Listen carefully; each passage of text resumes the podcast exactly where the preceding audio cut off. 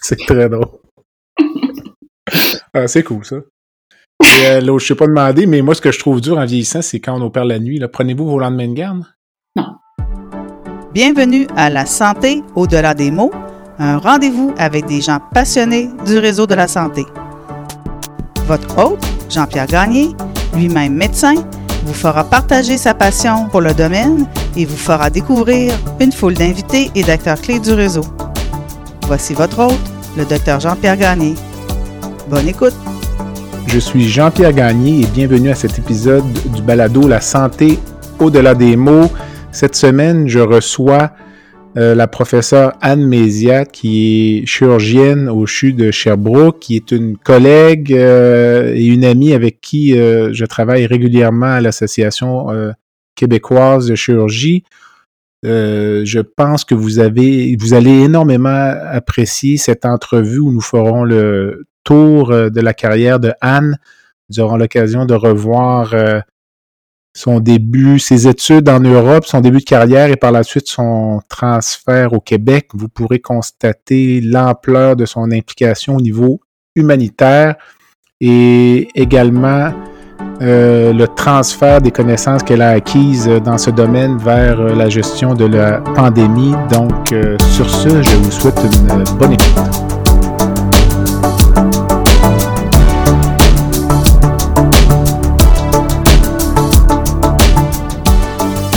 Alors, euh, Anne, bonsoir. Bonsoir. Merci de te prêter à l'exercice de ce balado. Euh, j'ai eu l'occasion de revoir ton CV avant de l'entrevue et il est passablement chargé au niveau académique. Euh, je note que tu as une éducation là, donc en France avec un baccalauréat de la section D, ce qui est probablement l'équivalent des sciences santé à l'époque au Québec.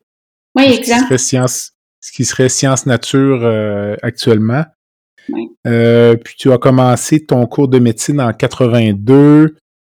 Euh, tu as fait une formation en chirurgie. Tu as fait une maîtrise en statistique et en épidémiologie. Tu as également étudié en génie bio, biologique et médical, notamment sur le traitement des métastases hépatiques. Tu as obtenu un diplôme euh, européen interuniversitaire de cancérologie. Euh, tu as fait ensuite un micro-programme à l'Université de Sherbrooke un peu plus tard, en 2011. Et euh, je crois comprendre que tu aurais... Parce que c'est plus compliqué pour nous là, de comprendre votre cursus, mais on pourrait dire que tu as commencé ta pratique chirurgicale en quelle année? 99. OK, 99. Alors finalement, c'est quand même un, cheminement qui peut paraître un petit peu plus long qu'au Québec. Là, si tu nous expliquais les différences, là, parce que euh, lorsqu'on regarde le curriculum vitae d'un médecin spécialiste québécois, en général, il peut y avoir trois lignes, puis tout est pas mal complet, mais dans votre cas, en Europe, c'est plus compliqué. Là. Si je te demandais de faire euh, peut-être un petit résumé des grandes différences, disons? En fait, les, les grandes différences, c'est que le, cursus médical est plus long, six ans.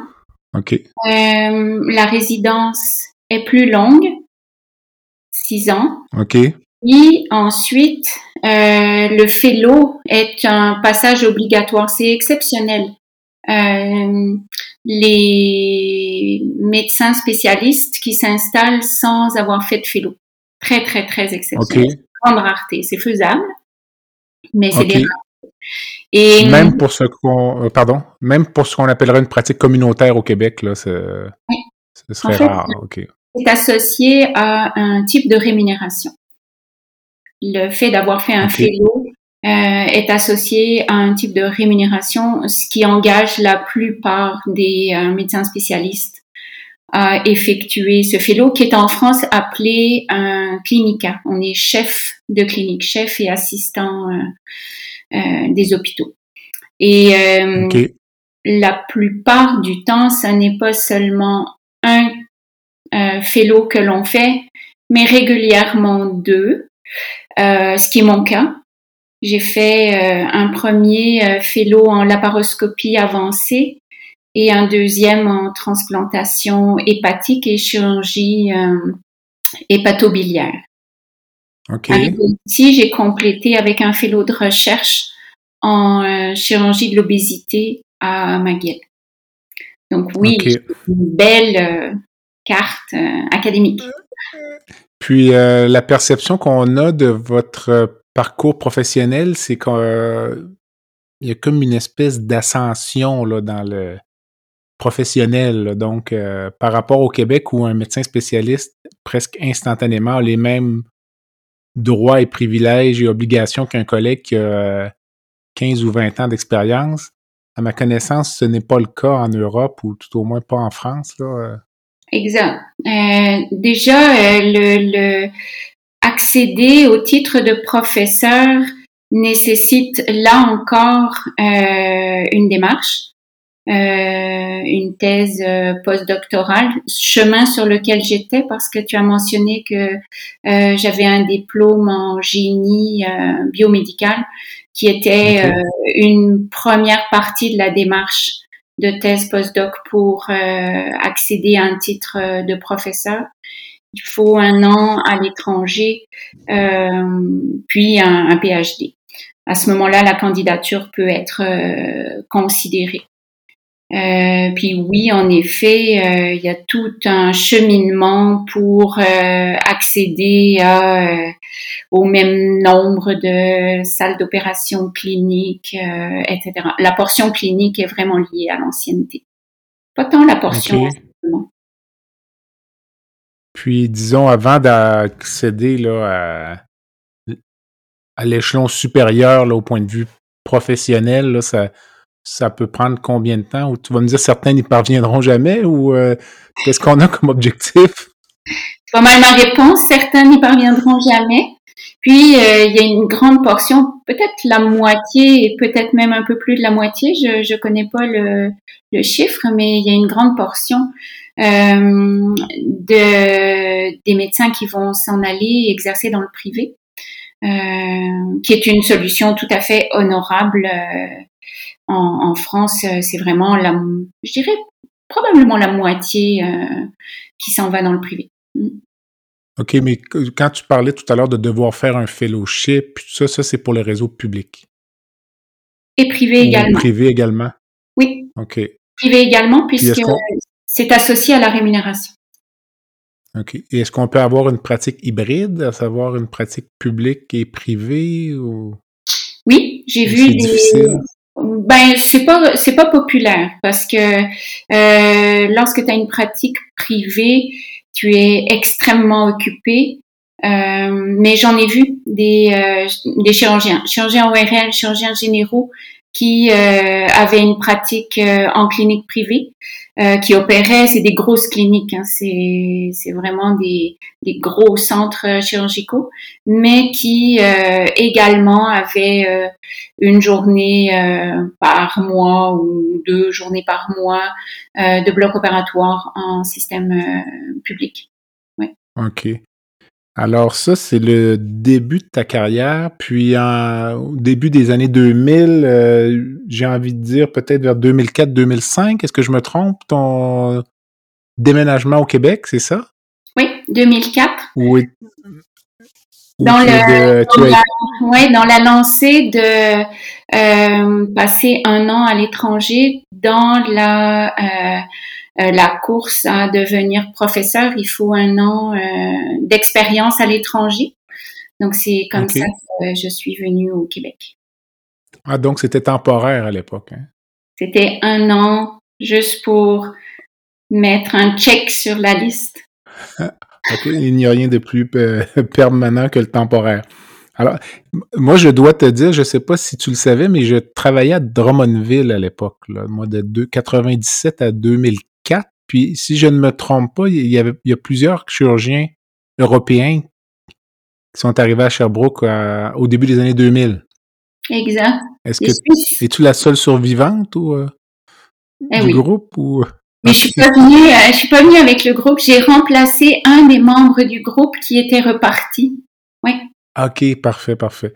Puis tu as été à Québec, chef du, à Sherbrooke, pardon, tu as été chef du service de chirurgie.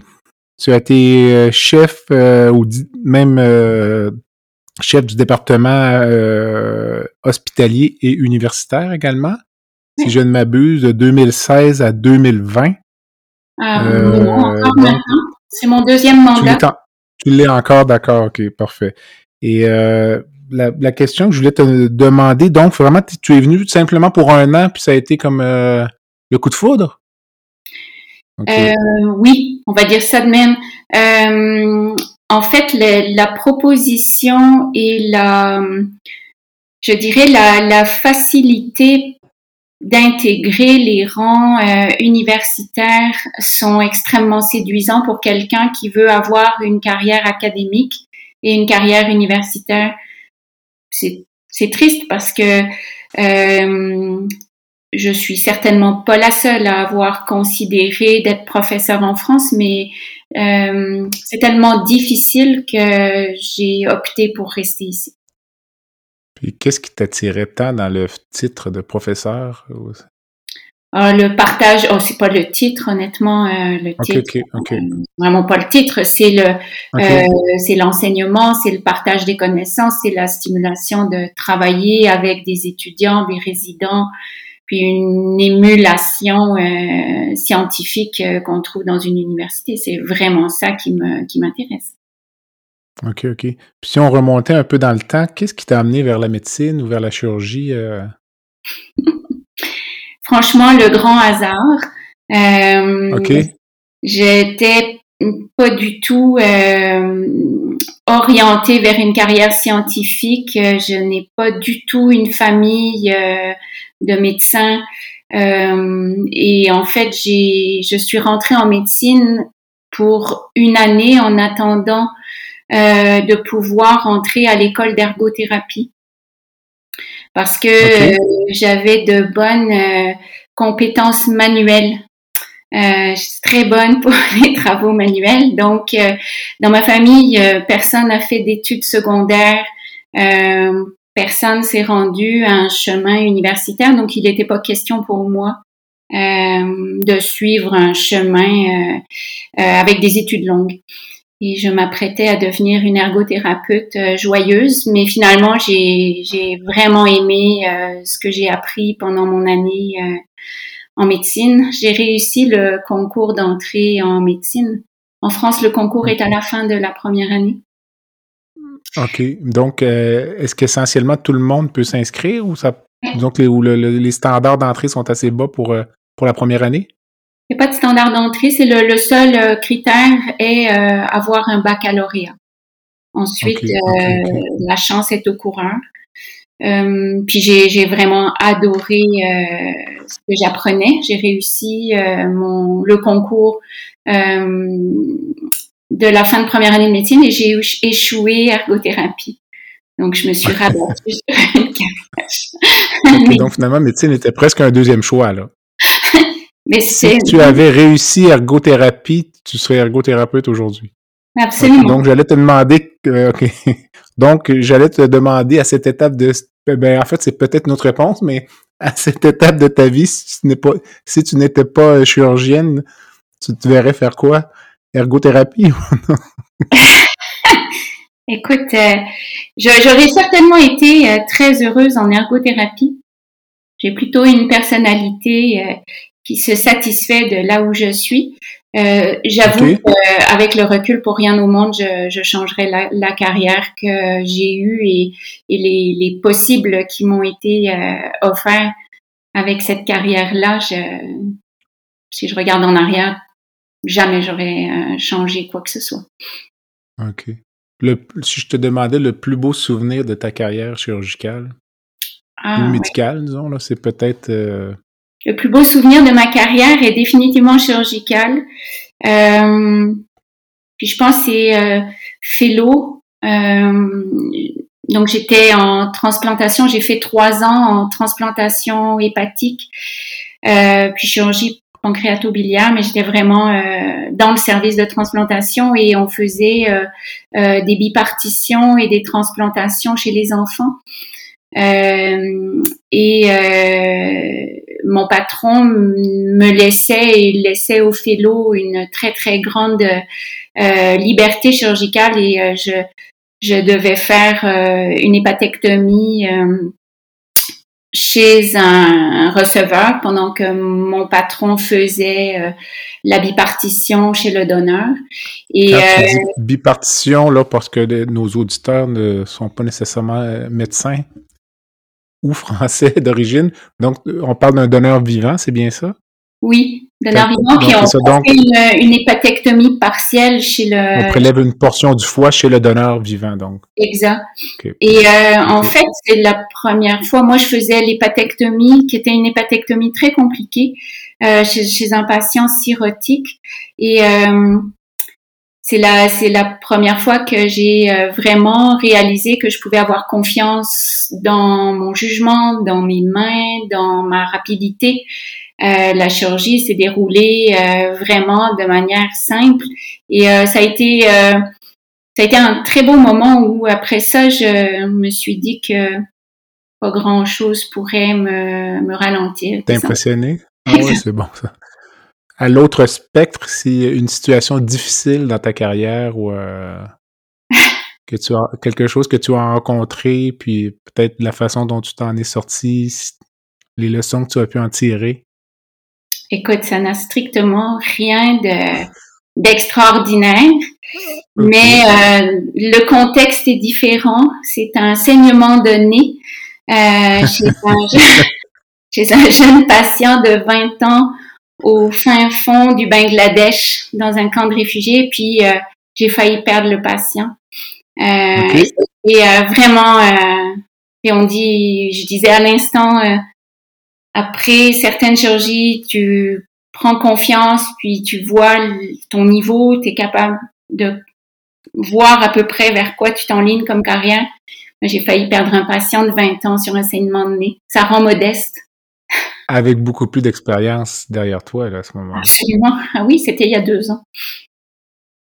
As-tu l'impression qu'en chirurgie, parfois, lorsqu'on devient trop confiant ou euh, pas nécessairement arrogant, là, mais la confiance et l'arrogance peuvent se côtoyer, que souvent, il y a un petit accident de parcours qui nous ramène. Euh, Absolument, mais ça arrive naturel.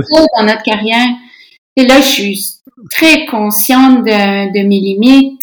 Je pense que je suis, jamais à l'abri, puis je dirais ça quand j'aurai pris ma retraite. Mais euh, je pense que c'est plus jeune qu'on est à risque. En début de carrière, je pense qu'on est vraiment, vraiment, vraiment à risque d'erreur de, de confiance. Mais là, dans le cas en, question, c'était plus de l'incompétence de ma part parce que je suis pas ORL. Puis qu'un saignement de nez, euh, ça peut se terminer euh, vraiment euh, par un gros saignement de nez. Puis tu as réglé ça comment finalement, le saignement de nez? Ah, avec des euh, pactages postérieurs, des fils qui ressortent par la bouche. Écoute, ça a été toute une aventure. Ça a vraiment bien fini. Le patient a été euh, euh, sauvé, mais euh, ça se serait fini ici par une embolisation. Euh, mais on sent que j'avais pas accès à ça. Donc voilà. Je te ramène, je, te ramène à, à ton arrivée au Québec, ton souvenir là, de te... Étais-tu déjà venu au Québec avant ou euh, tu connaissais un peu ou pas du tout? Ton souvenir, disons, là, tes premières journées, euh, as-tu commencé à travailler tout de suite en arrivant? As-tu pris des vacances ou... Euh? En fait, oui, j'avais l'intention de prendre des vacances, mais mes enfants étaient à l'école, puis après quatre jours, j'ai trouvé que les vacances avaient assez duré et que finalement, j'avais vraiment envie de voir qu'est-ce qui se passait dans les hôpitaux.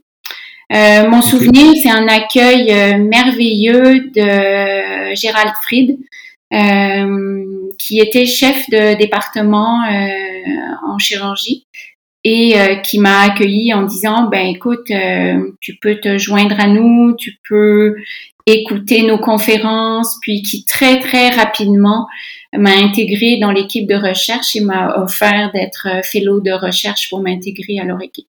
J'ai trouvé ça... À McGill. Ouais, à McGill à ce moment-là. Oui. OK, c'est ça. Puis ton souvenir... Euh, un accueil incroyable, oui. Ton premier souvenir, là, ou tes premières impressions du système de santé... Euh... Les premières, tu sais, souvent le premier, la première chose qui t'a frappé ou le, tu sais quoi? Les chambres à quatre lits avec les rideaux.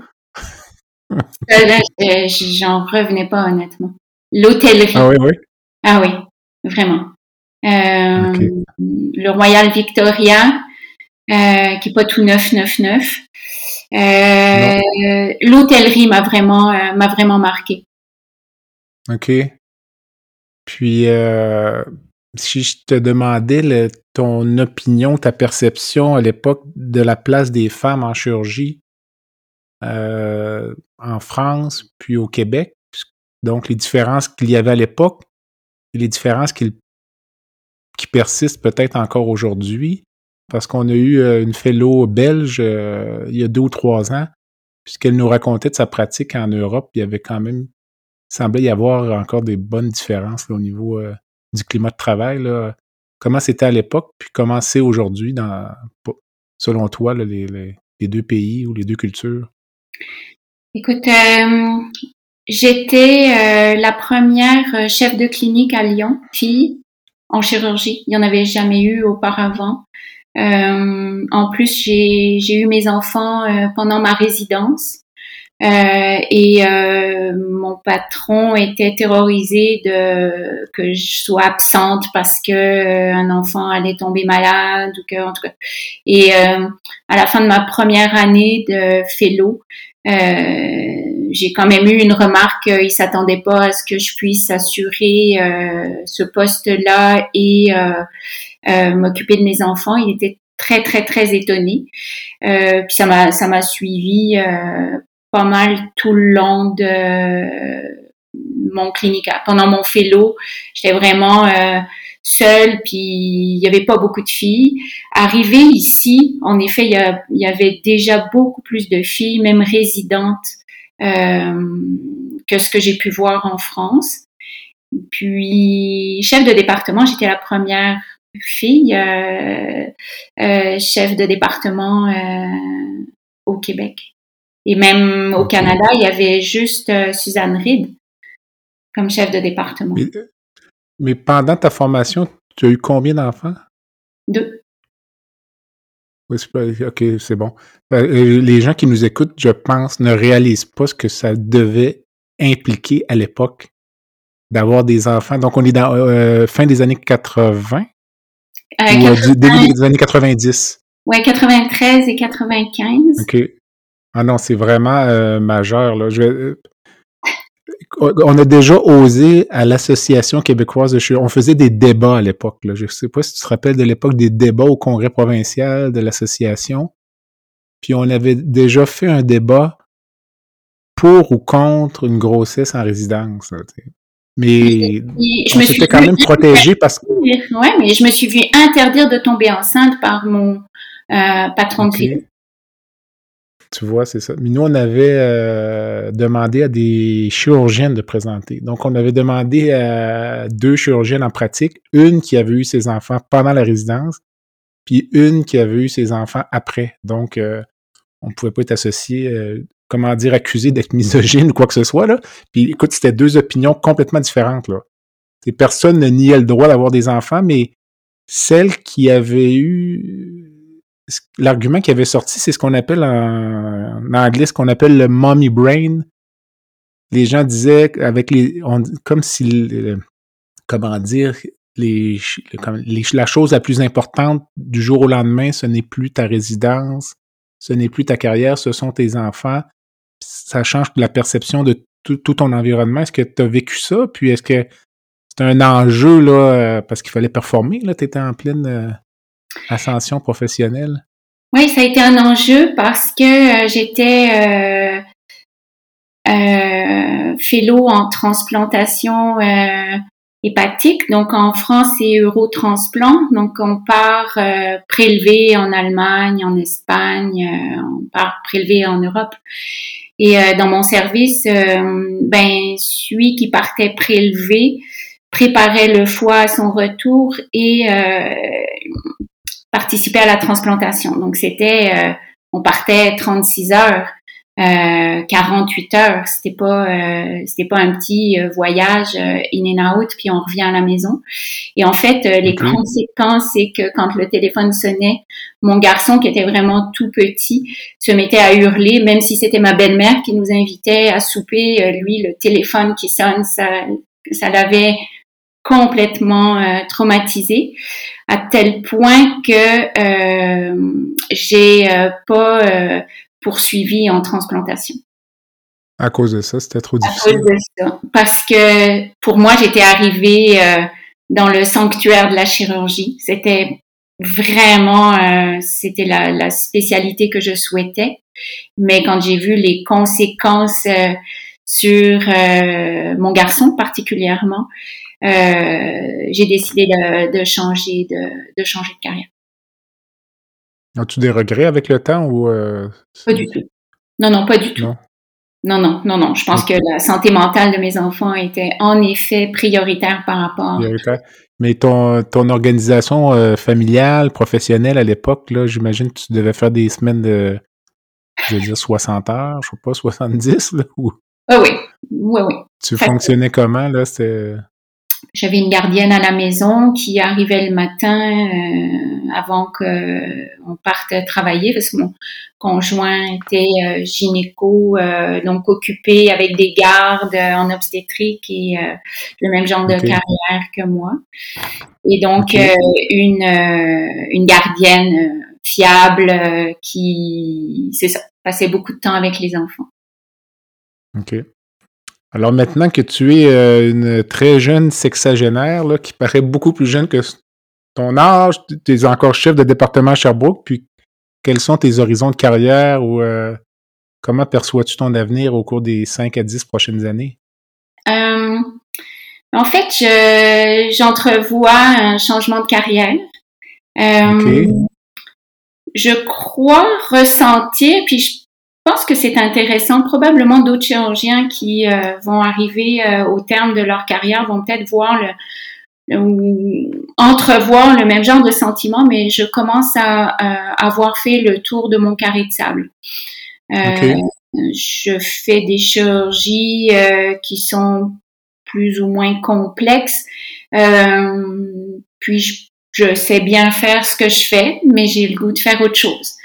Et je préfère laisser ma place à des plus jeunes avant de moins bien faire ce que je fais, puis avant de trouver le temps long. Euh, Je le vois sur les gardes quand je reçois un, trauma, ben je reçois un trauma, mais c'est pas euh, quelque chose qui va euh, euh, ni me stresser, ni faire que ça va être une journée pire qu'une autre ou meilleure qu'une autre. Donc, voyons poindre ça à l'horizon, je préfère changer de carrière. Euh, Et je suis déjà en changement de carrière parce que je suis retournée à l'école. Euh... Une éternelle étudiante. oui, je, je, prépare un diplôme de physiothérapie et ostéopathie euh, euh, équine parce que j'ai des chevaux et euh, je m'en vais être physiothérapeute et ostéopathe équin. OK, c'est vraiment OK. Puis ça, c'est dans un horizon de? Ben, ostéopathe, c'est cinq ans d'études. Euh, puis physio, ça va être deux ans. Donc, euh, je pense que mon plan est d'arrêter la chirurgie dans deux ans. Euh, j'aurais terminé mon mandat, j'aurais eu le temps de transmettre la chefferie du département dans le calme euh, et la bonne humeur, puis euh, je vais devenir ainsi physiothérapeute. Équin. Équin. C'est bien. Alors, on prend une courte pause et on revient avec Dr. Anne Mézia, qui est chirurgienne et chef de département au CHUS à Sherbrooke. Le podcast La santé au-delà des mots est une présentation du groupe conseil Beauchamp, Beaulieu, Dessureau, Toupin de la financière Banque nationale Gestion de patrimoine. Comme nous croyons que la santé financière fait partie de la santé globale, nous sommes heureux de nous joindre au docteur Jean-Pierre Gagné pour vous souhaiter une bonne saison de la santé au-delà des mots. Tu veux lancer ton propre podcast mais tu ne sais pas comment t'y prendre? Pas de problème. Mouton Marketing peut t'accompagner de la conception au lancement. Envoie ton idée de podcast à bonjour à commercial gomouton.com. Bonjour à commercial g. L'univers du podcast t'attend.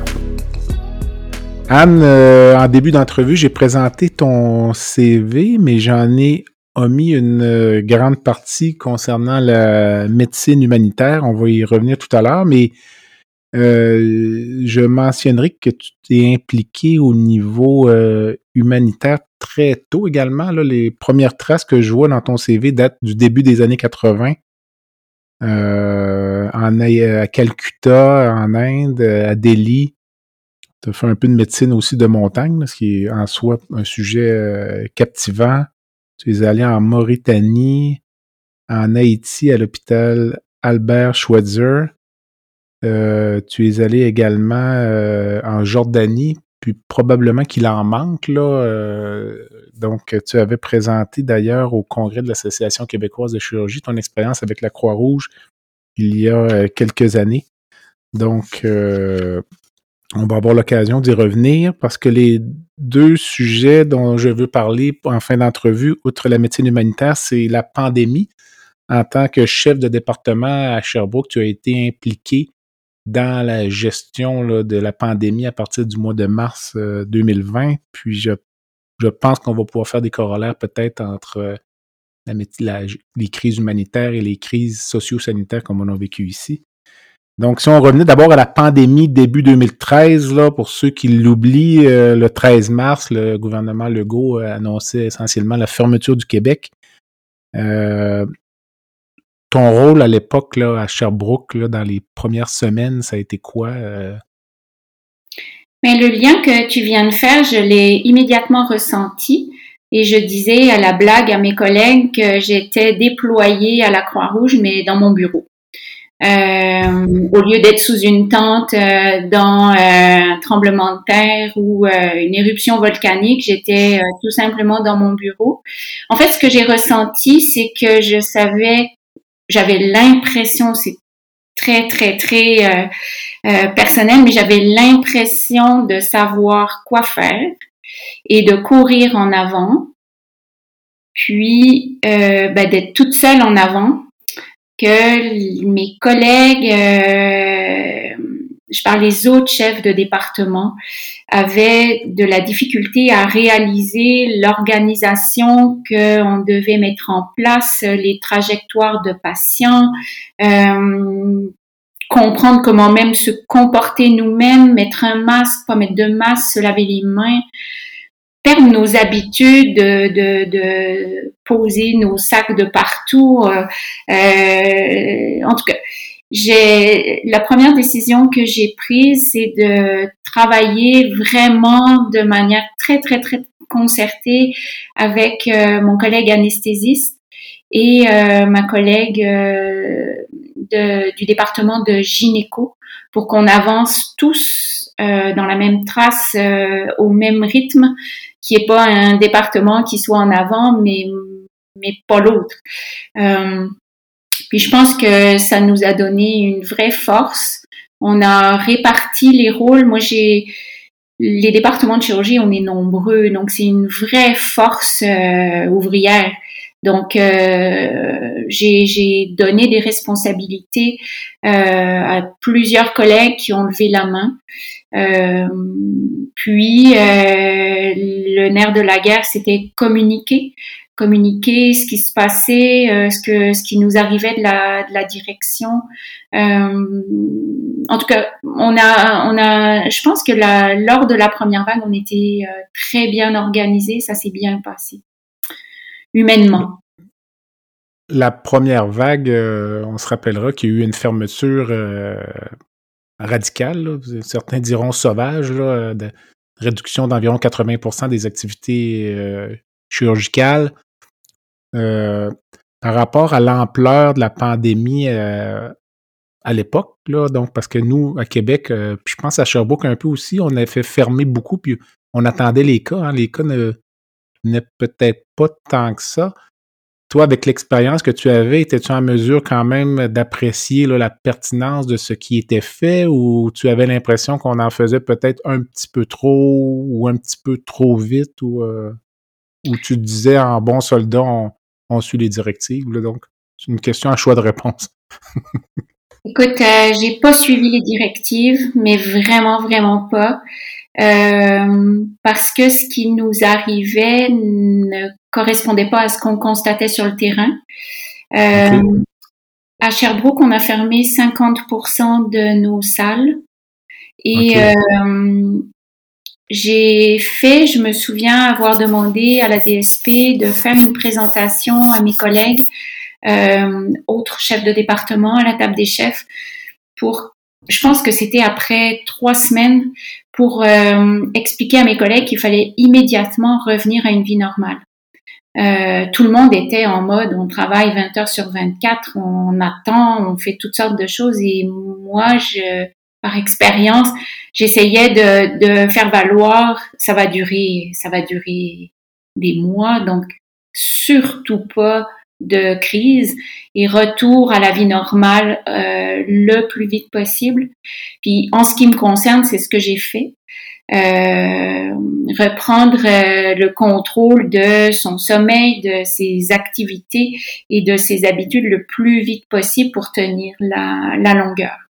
Pas s'épuiser les journées infernales. Et après trois semaines, j'ai demandé à rouvrir les blocs opératoires chez nous. À 50 ou à 100 à ce moment-là? Ben, 100 c'est toujours ce que je demande, mais tu peux bien imaginer que c'est jamais arrivé. Mais de mémoire, je m'en souviens plus, mais on a, on a augmenté euh, euh, quelque part au mois de mai. On a réaugmenté vers 60-70 Avais-tu été, dans le cadre de tes missions humanitaires, là, exposé à des crises euh, plus socio-sanitaires ou c'était plus des situations de conflit armé que Écoute, j'ai fait tellement de, j'ai fait j'ai jamais été, ben, j'ai été déployée euh, à la frontière syrienne, donc c'est euh, conflit armé, euh, mais en camp de réfugiés. Donc, je voyais arriver des patients qui arrivaient de la Syrie. On était à la, à la frontière syrienne. Je n'ai pas été déployée euh, sur des euh, missions Ebola ou euh, choléra parce que j'essaye que lorsque je suis déployée, ma présence soit réellement un plus et pertinente. Je suis chirurgienne, donc j'essaye vraiment d'aller là où je pense que ça va faire une différence pour les patients. Euh, ce qui fait que j'ai pas cette expérience, mais par contre j'ai l'expérience des situations de crise, ça c'est sûr, parce que mhm. lorsqu'on est déployé, c'est toujours pour des situations de crise.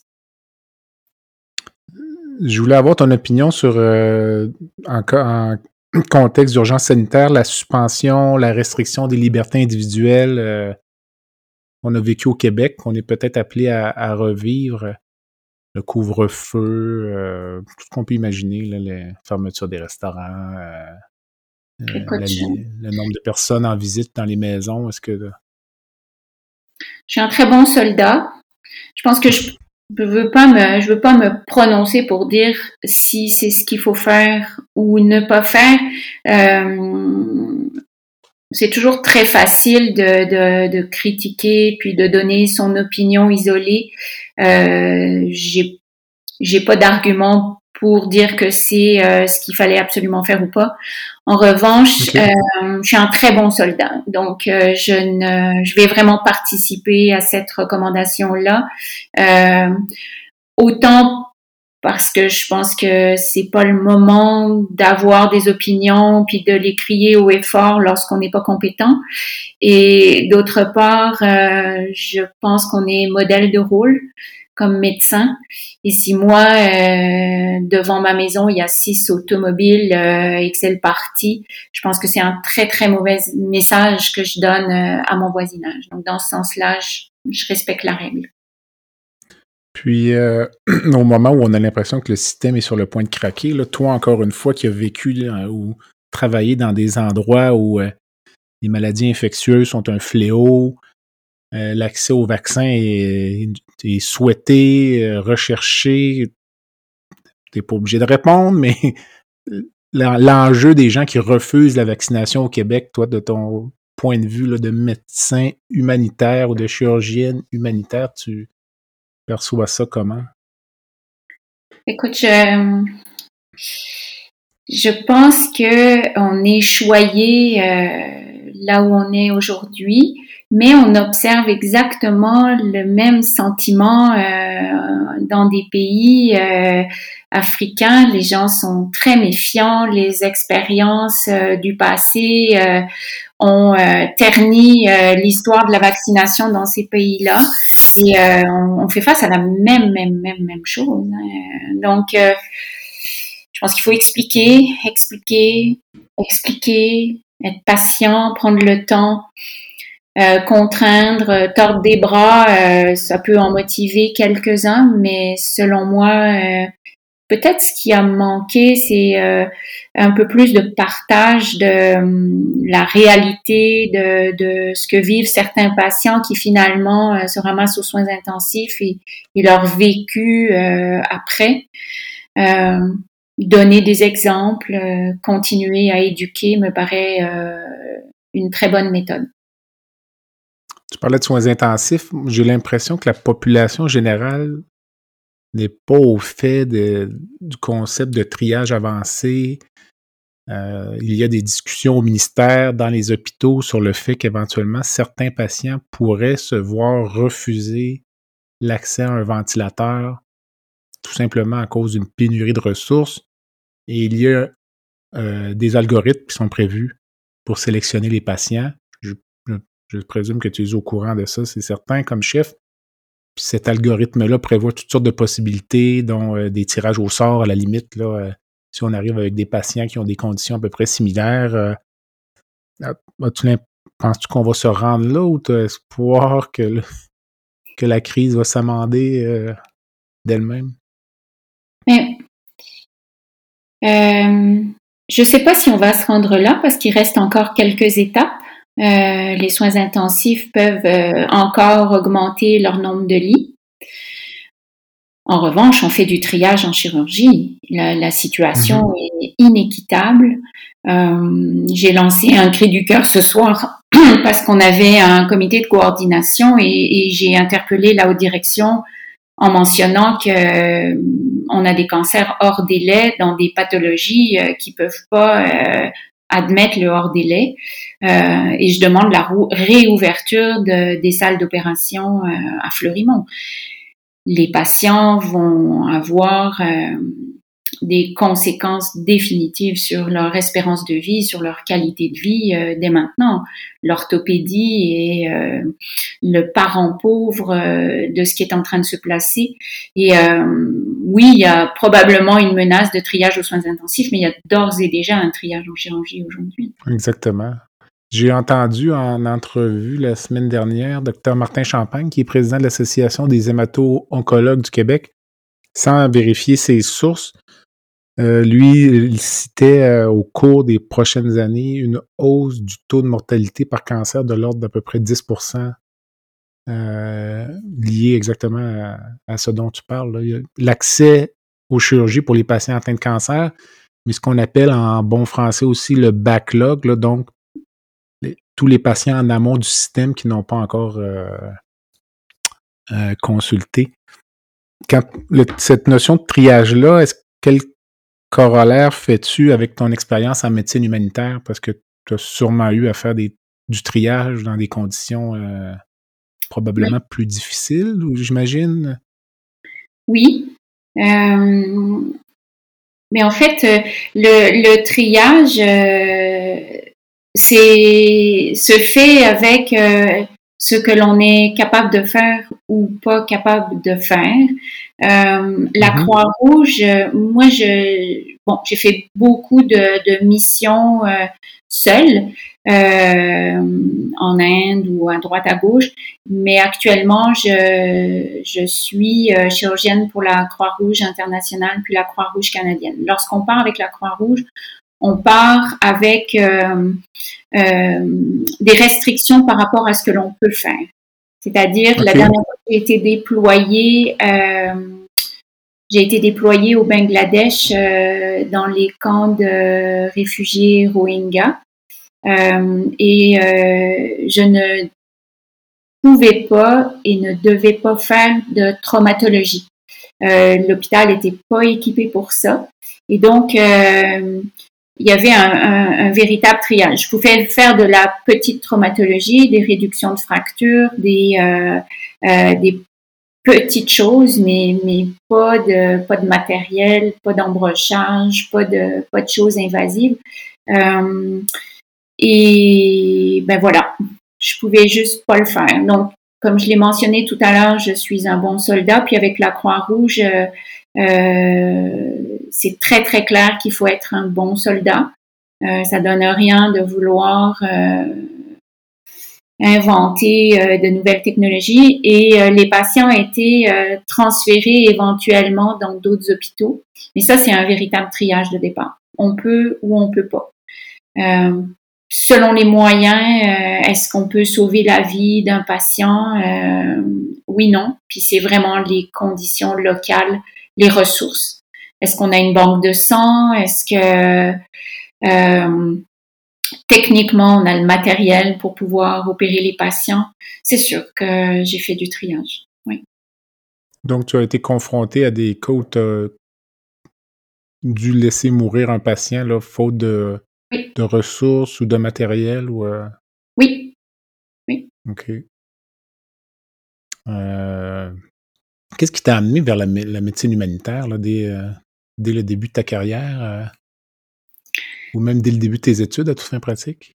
Oui, j'ai passé, euh, j'ai fêté mes 18 ans en Inde. En fait, j'ai été travailler dans un orphelinat à Delhi, des missionnaires de la charité. Puis après ça, j'ai travaillé pendant six ans en Inde à Calcutta. Avec, ben, j'ai travaillé dans différents centres des missionnaires de la charité au Mouroir. Euh, j'ai travaillé avec Mère Teresa. Euh, okay. J'ai été travailler euh, dans les léproseries, euh, en tout cas. Puis j'ai en fait participé à la fondation d'un hôpital euh, pour enfants dans une des banlieues pauvres de Calcutta qui s'appelle euh, Baru Ipour. C'était un pédiatre, c'était le chef du service de pédiatrie de l'hôpital national de Calcutta qui euh, s'occupait des enfants hospitalisés à l'orphelinat. Ben, hospitalisés. Les enfants de l'orphelinat étaient systématiquement vus par un pédiatre. Et euh, j'ai rencontré ce pédiatre euh, lors d'une mission euh, à Calcutta.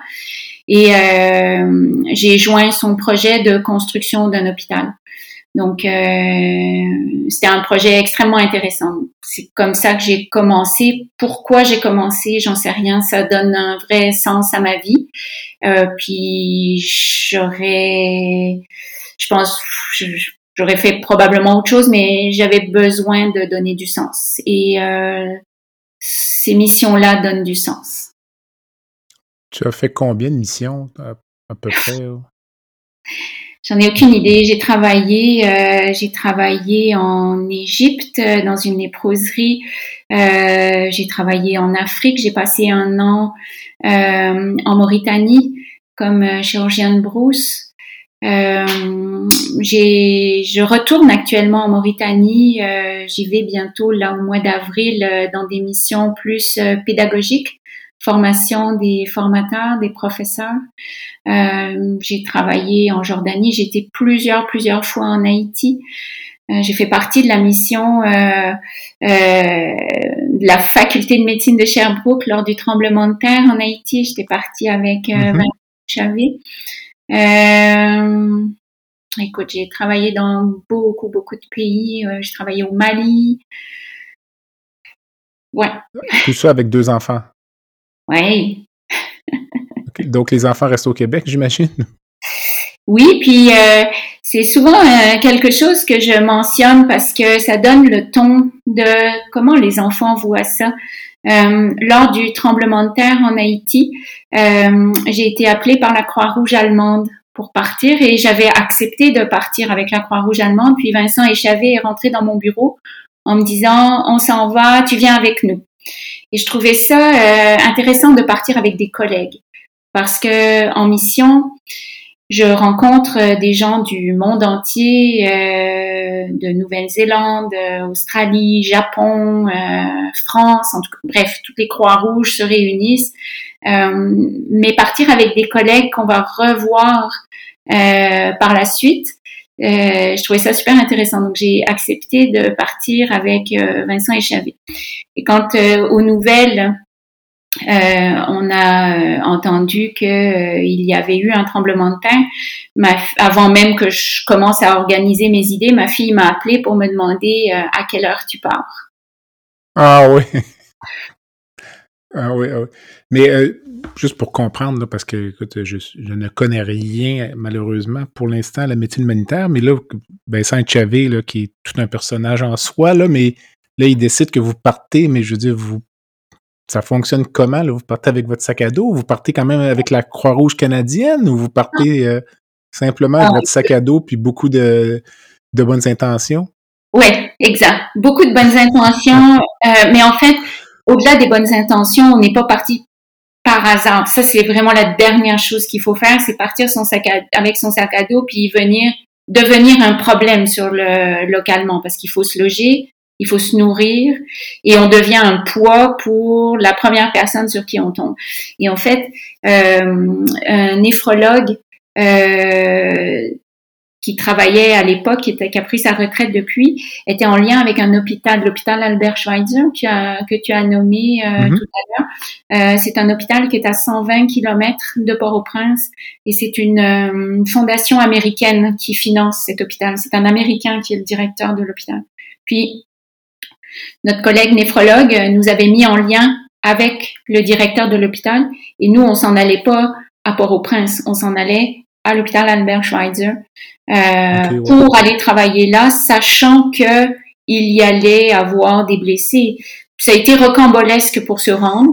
Euh, quand même, on a été incroyablement chanceux de pouvoir se rendre jusque là. Euh, et quand on est arrivé dans l'hôpital, euh, le tremblement de terre, pense me souvenir peut-être 4-5 jours euh, après le tremblement de terre, ce qui était très très tôt, euh, parce que déployer des équipes Croix-Rouge avec un hôpital, avec du matériel, ça prend beaucoup de temps. Et nous, on avait juste notre valise. Euh, Il y avait déjà 500 blessés dans la cour de l'hôpital qui attendaient.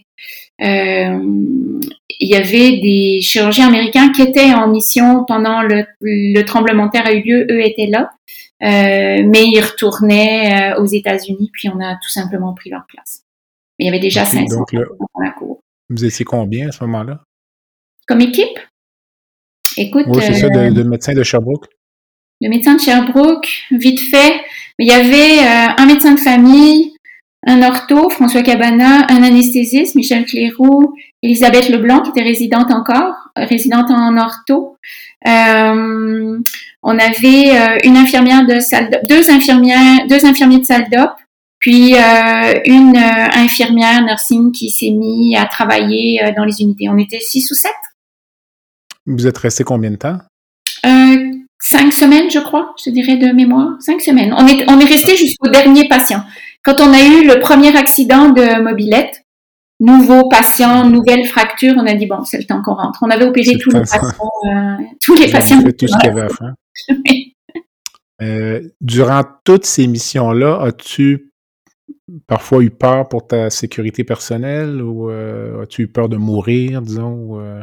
non. As-tu eu des échappées belles ou non? Non. non, vraiment pas. peur de mourir, en général, ça arrive dans les transports.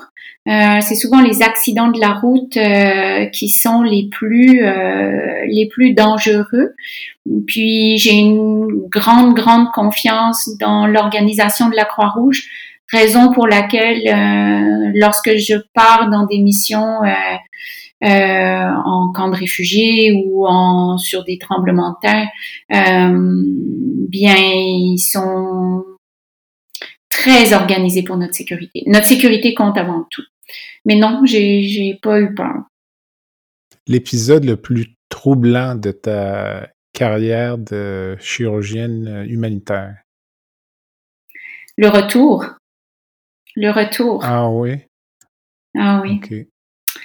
Écoute, j'ai deux, trois retours euh, qui sont gravés dans ma mémoire. J'ai un retour, j'arrivais de la frontière syrienne où j'ai vu euh, la misère du monde et où à peine sortie de ma voiture, j'avais encore euh, la malle euh, Croix-Rouge dans les bras. Mon voisin est venu me saluer en me disant que c'était une année vraiment pénible parce qu'il avait des pissenlits plein son gazon.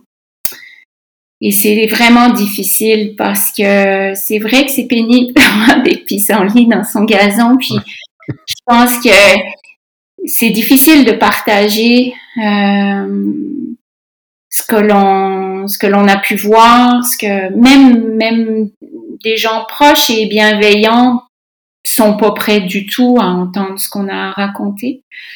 Avec le temps, j'ai appris à ne pas raconter et à laisser les questions venir. Euh, mais je pense que de tout ce que j'ai fait, c'est le retour qui est le plus difficile. OK. Puis, euh, tu m'avais raconté euh, il y a quelques années un épisode peut-être qui relate aussi des difficultés de cette nature-là. C'est, tu étais peut-être au Bangladesh, là, tu avais une femme qui est arrivée avec un bras brisé, accompagnée par son mari.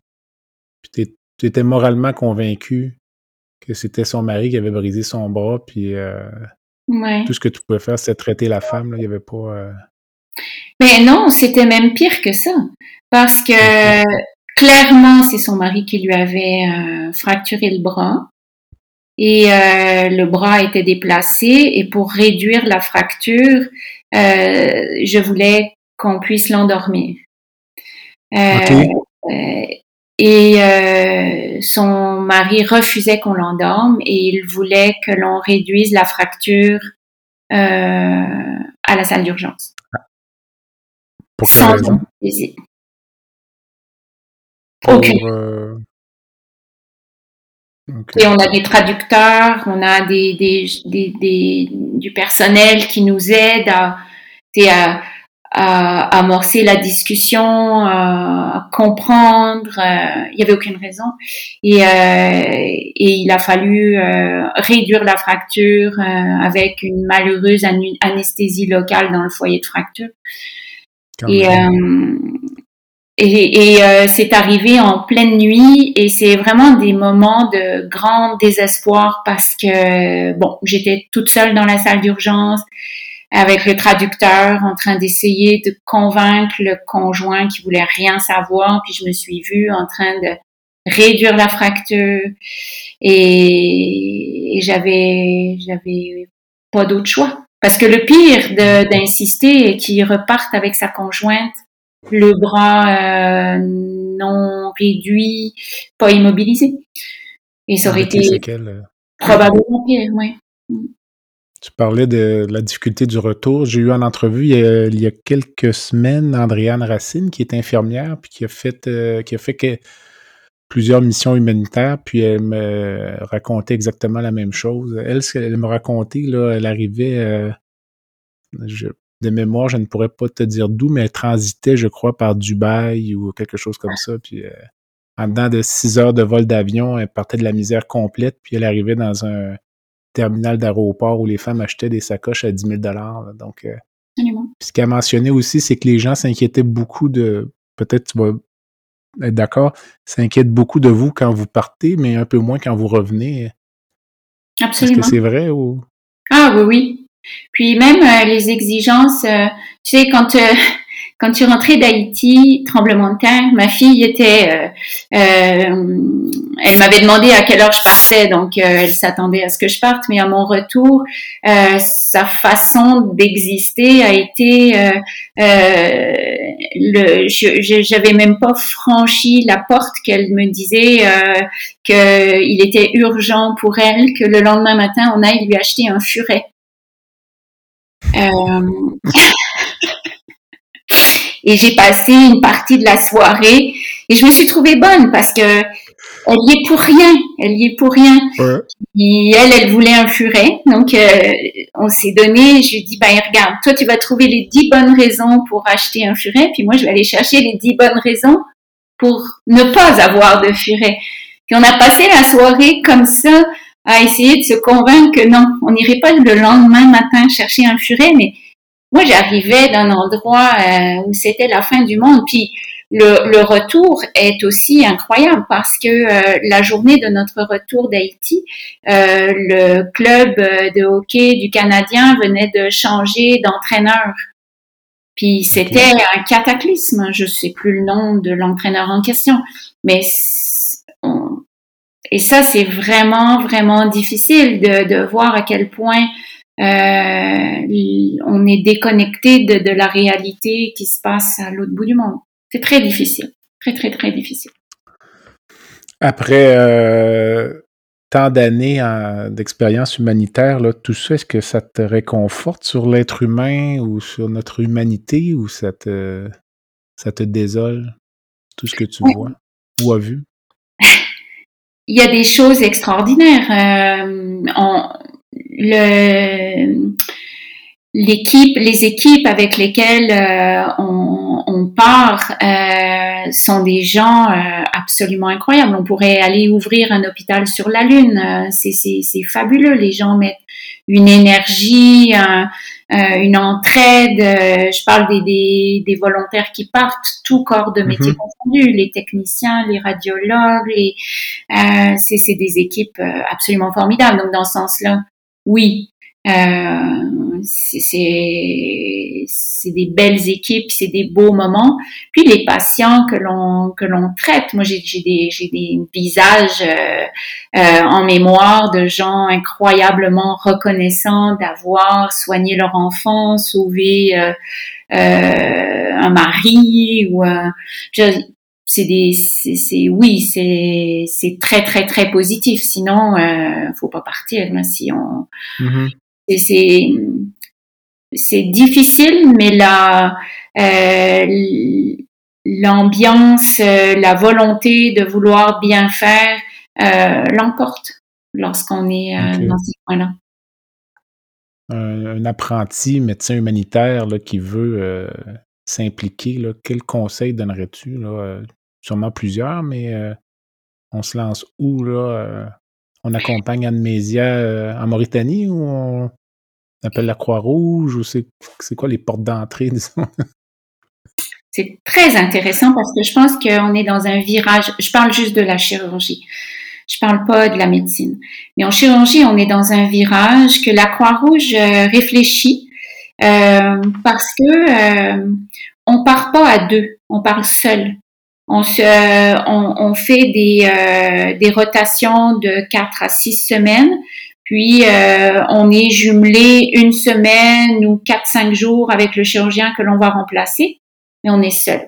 Donc, quand j'ai été, euh, mettons, exemple du Bangladesh, on fait tout mon accident euh, de mon jeune patient que j'ai failli perdre sur un saignement de nez euh, témoigne qu'on fait euh, la gynéco, l'obstétrique si on se juge compétent, l'ORL, l'ortho, l'uro, etc., etc. Et et on fait, il n'y a pas de laparoscopie, on fait de la chirurgie ouverte les bilans préopératoires sont réduits à leur strict euh, minimum. Euh, donc, euh, les jeunes chirurgiens qui partent doivent s'intéresser à de la chirurgie très simple, chirurgie ouverte, savoir faire une appendicectomie ouverte aujourd'hui. Je ne sais pas si un résident va être confortable. Une vésicule ouverte, euh, c'est pas des gestes que l'on fait. Donc, euh, si mon conseil, c'est un jeune qui voudrait, euh, qui envisagerait euh, ce genre de carrière, doit être à toutes les vésicules ouvertes, toutes les appendicites, dire appelez-moi systématiquement, mmh. puis s'intéresser à ce qui se passe dans les autres salles pour des pathologies fréquentes. Ok, je vois, je vois. Alors, merci. Ça complète le, je dirais, le segment principal de l'entrevue. Euh, on termine sur une note généralement plus légère. Il y a une section baguette magique dans cette entrevue là où, euh, dans un premier temps, je te donnerai le loisir de changer instantanément une chose dans le système de santé. Ce serait quoi? Et bien que nos dirigeants soient plus proches du terrain. Parce que je sens une très grande distance. Alors, euh, c'est noté. Et si moi, je reprenais la baguette magique et je te donnais le loisir de rencontrer une personne dans le monde, qu'elle soit vivante ou décédée, pour prendre un café ou un verre, ce serait qui? Ah, écoute, j'adorerais euh, prendre un café avec Barack Obama. Pour quelle raison? Je pense qu'il a vécu des moments de grande frustration de pas pouvoir avancer à la, à la vitesse ou sur le chemin qu'il aurait aimé euh, euh, utiliser et euh, c'est sans commune mesure avec toutes les frustrations que je rencontre moi sur mon chemin en ce moment et je suis persuadée que j'aurais énormément à apprendre de cet homme-là. Sur sa résilience, peut-être? Ou... Oui, parce que il a probablement verbalisé un peu, mais il a continué. en tout cas, il s'est essayé. Hmm. Et euh, oui, sur sa résilience. J'ai en mémoire une des conférences de presse qu'il avait données après une des innombrables tueries qu'il y avait eu aux États-Unis, puis euh, avec les larmes aux yeux, puis de dire euh, encore une fois, je suis ici aujourd'hui à vous dire ça, là, puis mm. une cause qui tient à cœur, euh, je vais être tenté de suggérer la Croix-Rouge, mais est-ce qu'il y a une autre fondation que tu supportes ou euh? Non, euh, je pense même pas forcément juste la Croix-Rouge, Médecins sans frontières, Médecins du monde, toutes ces organisations qui œuvrent pour euh, le bien des plus démunis me paraissent être à encourager, tout autant qu'elles sont. Euh, alors, ben, j'ai une sous-question. Je me permets de revenir un peu en arrière. Euh, penses-tu que c'est peut-être un petit peu plus dangereux de faire de la médecine humanitaire aujourd'hui que ça l'a déjà été? Les attaques parfois sur les hôpitaux? Définitivement. Il y a eu un tremblement de terre en, en Haïti euh, cet été, puis la Croix-Rouge a mobilisé euh, euh, des équipes de réponse d'urgence et, et, les convois ont été attaqués. Ils n'ont pas pu arriver aussi vite, je pense qu'ils auraient voulu. oui, c'est définitivement extrêmement dangereux. Plus dangereux. Vraiment. Alors, Merci. Alors, merci beaucoup. C'est déjà la, fin de l'entrevue. Avant de nous quitter, là, si tu en as un, dernier conseil ou une pensée là, pour nos auditeurs, euh, ce serait quoi? Ah, soyez patient avec euh, le système de santé. Euh, on est dans une crise qui va être prolongée. La reprise, la reprise va être longue et, et nos infirmières sont sont fatigués, les médecins sont fatigués, donc euh, patience, patience. Alors, merci beaucoup. Alors, ça complète l'entrevue. Donc, je remercie énormément la professeure Anne Méziat, qui est chirurgienne au CHU de Sherbrooke, chef de département, et comme vous avez pu le constater, qui est beaucoup plus. Alors, Anne, merci beaucoup. Mais merci à toi. Bonne fin de soirée. Euh, je vous invite, euh, chers auditeurs, à visiter le site web qui est www.baladosanté.ca au B-A-L-A-D-O-S-A-N-T-E.ca. Je vous invite à vous abonner au balado sur la plateforme de votre choix, à vous abonner également au site web pour pouvoir m'envoyer des commentaires ou des suggestions d'invités. Et je fais également un appel aux commanditaires qui euh, aimeraient supporter cette activité en attendant, je suis Jean-Pierre Gagné et vous avez écouté La santé au-delà des mots. À bientôt.